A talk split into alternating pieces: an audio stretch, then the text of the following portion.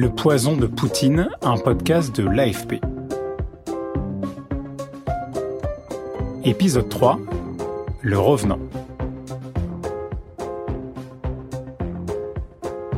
Je m'appelle Antoine Boyer. Et je suis Sarah Lou Lepers. Nous sommes journalistes pour l'agence France Presse. Nous avons produit ce podcast avec le bureau de Moscou.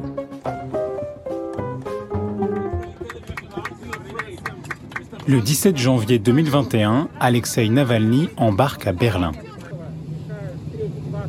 Destination Moscou.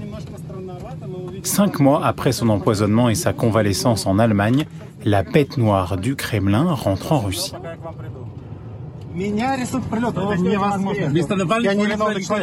M'arrêter à l'atterrissage Impossible. Je suis un Russe en droit de rentrer chez lui. Tout se passera bien.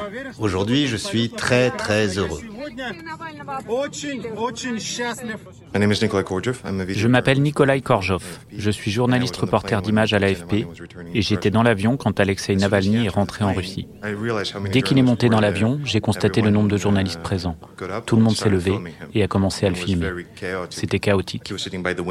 Il était assis côté hublot, sa femme au milieu et sa porte-parole côté couloir. L'avion atterrit à Moscou vers 19h. Alexei Navalny et sa femme Yulia Navalnaya marchent dans l'aéroport. Des photos et vidéos les montrent se tenant la main. Je filmais en lui courant après. Il a parlé aux gardes frontières. Je crois qu'ils ont pris son passeport. Ensuite, j'ai vu deux policiers l'approcher et il a dû les suivre dans une autre pièce. Il a embrassé sa femme, ils se sont pris dans les bras. Je crois qu'elle lui a caressé le visage, elle l'a embrassé. Et il est parti avec les policiers.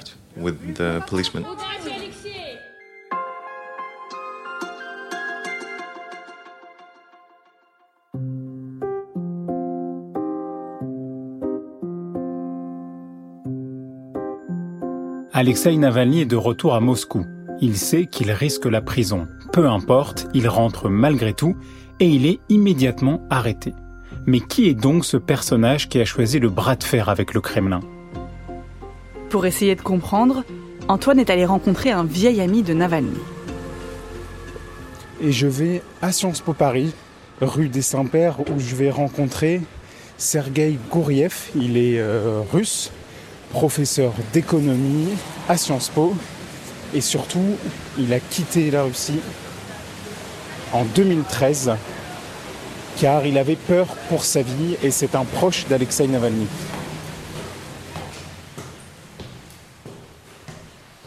Bonjour. Merci, vous pouvez vous installer ici. Alexei is just a courageous person. Alexei est courageux, tout simplement. C'est son métier. Défendre ses valeurs, même si sa vie est en danger. C'est un héros hors du commun.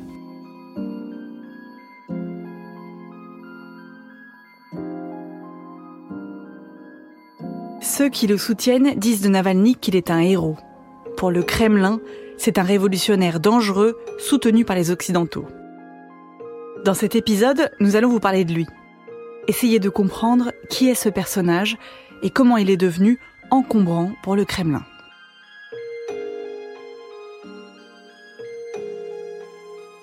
Alexei Navalny est né en 1976 dans une petite ville de la banlieue de Moscou. Son père était officier dans l'armée, sa mère comptable, il a grandi loin de l'élite. Quand l'Union soviétique s'effondre en 1991, il est encore adolescent. Très jeune, Navalny critique déjà le communisme et prend position pour une économie de marché à l'occidental. En 2000, l'année où Vladimir Poutine arrive au pouvoir, Navalny a 24 ans. Il vient de terminer ses études d'avocat et commence à faire de la politique dans un parti d'opposition plutôt progressiste, Yabloko. Après quelques années de militantisme, Alexei Navalny cherche à s'engager autrement. Il a la trentaine quand il rencontre Gouriev en 2008. Alexei a cherché à entrer en politique de plusieurs manières, et notamment en devenant actionnaire militant. Navalny achète des actions dans les grandes entreprises étatiques. En tant qu'actionnaire, il essaie ensuite de contraindre ces groupes réputés corrompus à plus de transparence. À cette époque, Sergei Gouriev siège au conseil d'administration de Sberbank, la plus grande banque de Russie. Alexei m'a écrit pour me signaler une transaction suspecte. Uh, en tant que membre du conseil d'administration et représentant des actionnaires minoritaires, il voulait que je contacte la direction. Et c'est ce que j'ai fait. J'estimais que c'était mon devoir de protéger les intérêts des actionnaires. C'est comme ça que nous avons commencé à échanger en 2008. Depuis, uh, nous nous sommes rencontrés à de nombreuses reprises uh, et nous sommes restés en contact. Uh, Alexei Navalny publie ses découvertes au fur et à mesure et commence à partager des vidéos engagées sur YouTube. Petit à petit, il se construit une audience fidèle.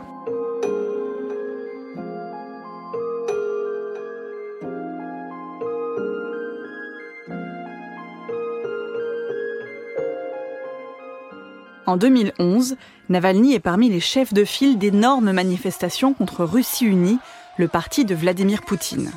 Il harangue les foules qui s'insurgent des résultats des dernières élections, des résultats qu'il juge truqués. Il lance un slogan qui fait mouche, le parti des escrocs et des voleurs.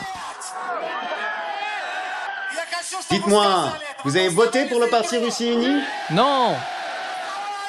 Vous avez voté? Non. C'est quoi ce parti? Le parti des bandits et des voleurs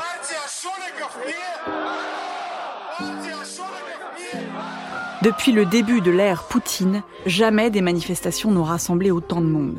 Et le rôle de Navalny dans ce mouvement pose les jalons de sa candidature pour l'élection du maire de Moscou deux ans plus tard, en 2013. C'est à ce moment-là que j'ai compris qu'il serait la personne la plus intéressante du paysage politique russe pour de nombreuses années. Le photographe russe Yevgeny Feldman suit l'opposition politique depuis plus de dix ans. Il y avait un vide médiatique autour de Navalny. Il n'y a pas beaucoup de médias qui veulent le suivre ou qui peuvent le suivre pour des raisons politiques. Tous les médias contrôlés par l'État l'ignorent, donc il y a un manque important de couverture. Cette faible couverture médiatique n'empêche pas Alexei Navalny de remporter un tiers des suffrages. Pas assez pour gagner l'élection municipale, mais suffisant pour mettre les autorités dans l'embarras. Trois ans plus tard, fin 2016, Alexei Navalny annonce qu'il sera candidat à l'élection présidentielle. En campagne, il organise des meetings partout en Russie il étend ainsi son réseau bien au-delà de la capitale. Nous nous présentons pour gagner, pour changer de régime, pour former un gouvernement et travailler pour les citoyens, pour qu'ils s'enrichissent et vivent mieux, pour donner une perspective à des millions de personnes. C'est de ça dont le pays a besoin.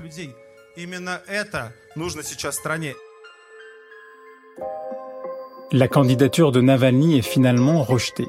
Les autorités invoquent une vieille affaire dans laquelle il a été condamné pour fraude.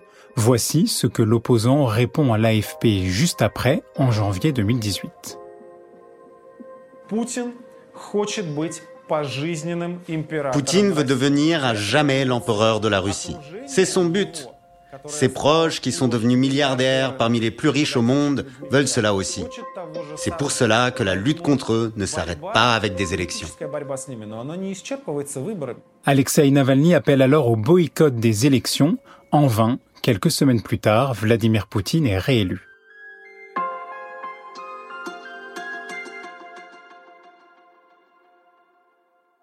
Quand Alexei Navalny dit que la lutte politique ne se limite pas aux élections, il fait référence à un élément central de sa carrière.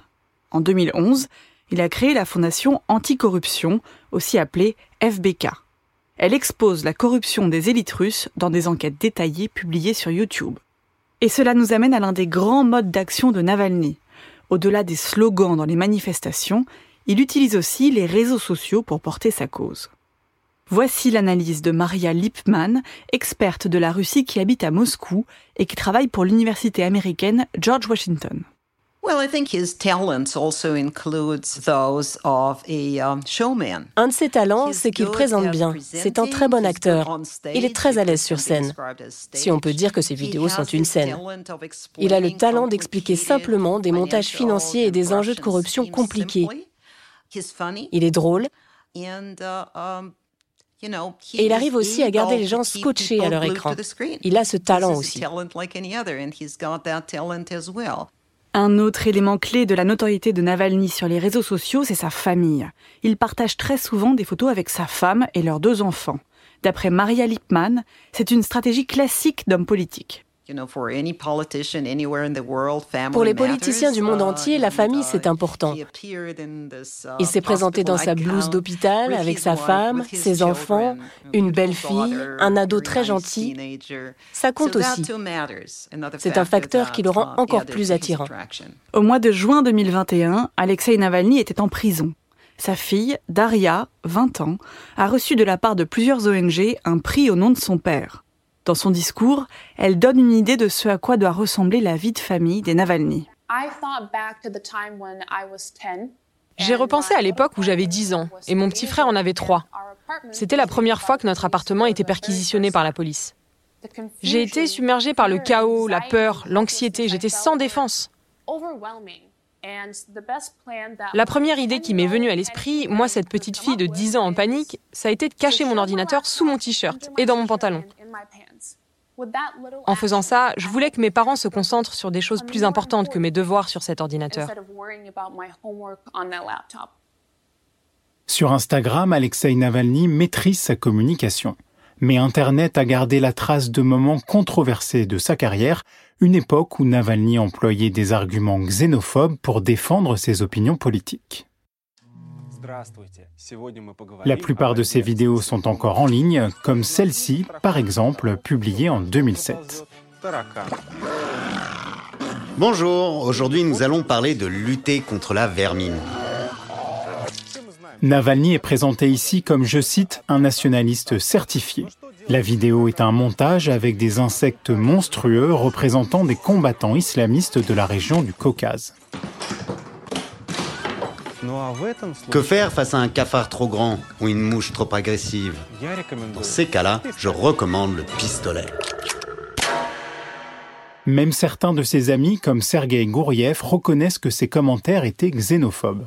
C'est raciste. Oui, ces vidéos publiées il y a 15 ans sont racistes.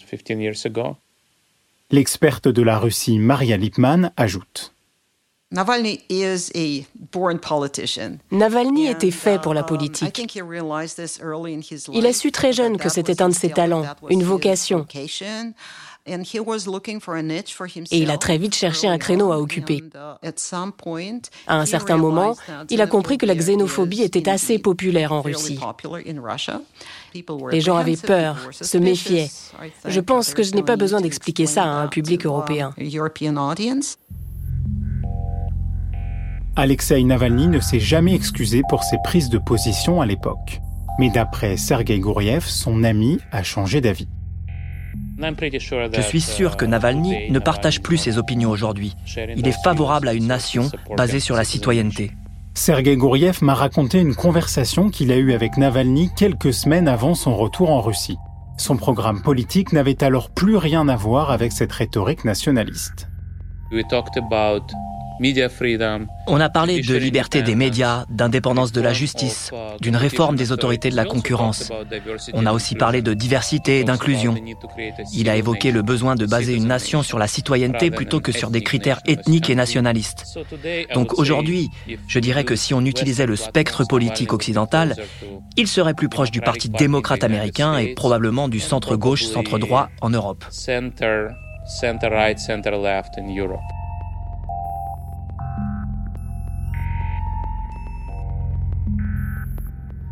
S'adresser aux Russes n'est pas chose facile pour Alexei Navalny.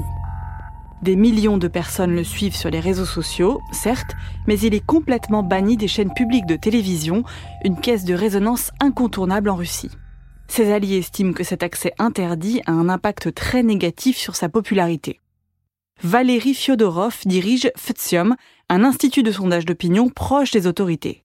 Il explique, en septembre 2021, que la cote de popularité d'Alexei Navalny tourne autour des 3%. Il y a un peu plus de sympathie pour lui de la part de la jeune génération, qui commence dans la vie. Pour eux, les valeurs morales, l'honnêteté, sont plus importantes que pour la génération précédente, qui a vécu dans les années 90. Mais cette jeune génération n'est pas très politisée et passe facilement de la politique à autre chose. En janvier, ils s'inquiétaient pour Navalny. Aujourd'hui, ils l'ont oublié depuis longtemps. Et pas besoin de chercher longtemps pour trouver des gens qui n'ont pas confiance en Navalny. Notre collègue du bureau de Moscou, Jonathan Brown, s'est rendu devant la prison de Pokrov au mois de mars dernier, juste avant l'arrivée d'Alexei Navalny. Il a interrogé les habitants de cette petite ville et ils sont loin d'être tous soutiens d'Alexei Navalny. Peu importe dans quelle prison il est, l'important c'est qu'il soit en prison, pour ce qu'il a fait. Les autorités russes tiennent à peu près le même discours. Pour elles, Alexei Navalny est un criminel. Voici à nouveau Piotr Tolstoï que vous avez déjà entendu dans l'épisode 1, un des pontes du parti Russie Unie de Vladimir Poutine. Aujourd'hui, euh, l'histoire de Navalny, c'est l'histoire de quelqu'un qui a perdu un peu toutes ses limites et en violant la loi, aujourd'hui, il est dans la prison. C'est dommage parce que c'est un, garçon qui pourrait être un politicien très intéressant sur le champ politique russe. Mais c'est comme ça parce qu'il a choisi de lutter, comme il dit, contre le régime sanglant, de lutter avec euh, tous les euh, méthodes possibles, imaginables. Ça marche pas comme ça, malheureusement, dans les pays civilisés. Vous avez entendu Alexei Navalny qualifié de héros, de nationaliste et même de criminel. Quels que soient les termes employés, il reste l'opposant le plus encombrant du Kremlin dans une opposition toujours plus clairsemée. C'est peu ou prou ce que dit Yevgeny Feldman, ce photographe qui a suivi la vie politique russe des dix dernières années. Avec le temps que j'ai passé à suivre l'opposition russe, j'ai compris que seulement quelqu'un comme Navalny, avec sa personnalité, pouvait être un leader de l'opposition en Russie. Yevgeny Feldman donne alors une liste édifiante d'opposants politiques qu'il a photographiés.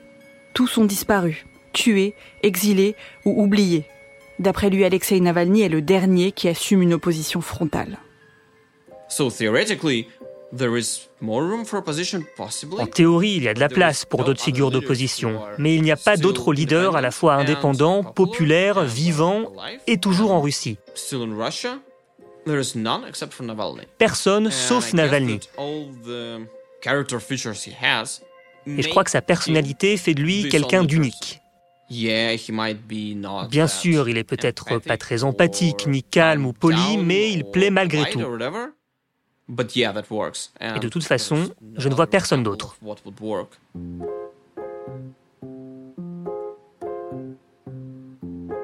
Qu'est-ce qui attire chez Alexei Navalny? Comment réussit-il à faire descendre les foules et rassembler des millions d'abonnés sur YouTube?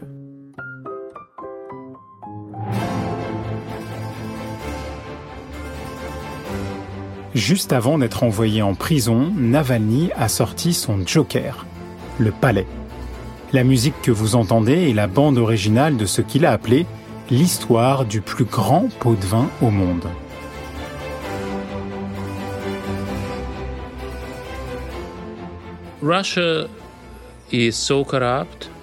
La Russie est tellement corrompue que le journalisme d'investigation est un secteur qui a le vent en poupe. Il y a donc du travail pour tout le monde.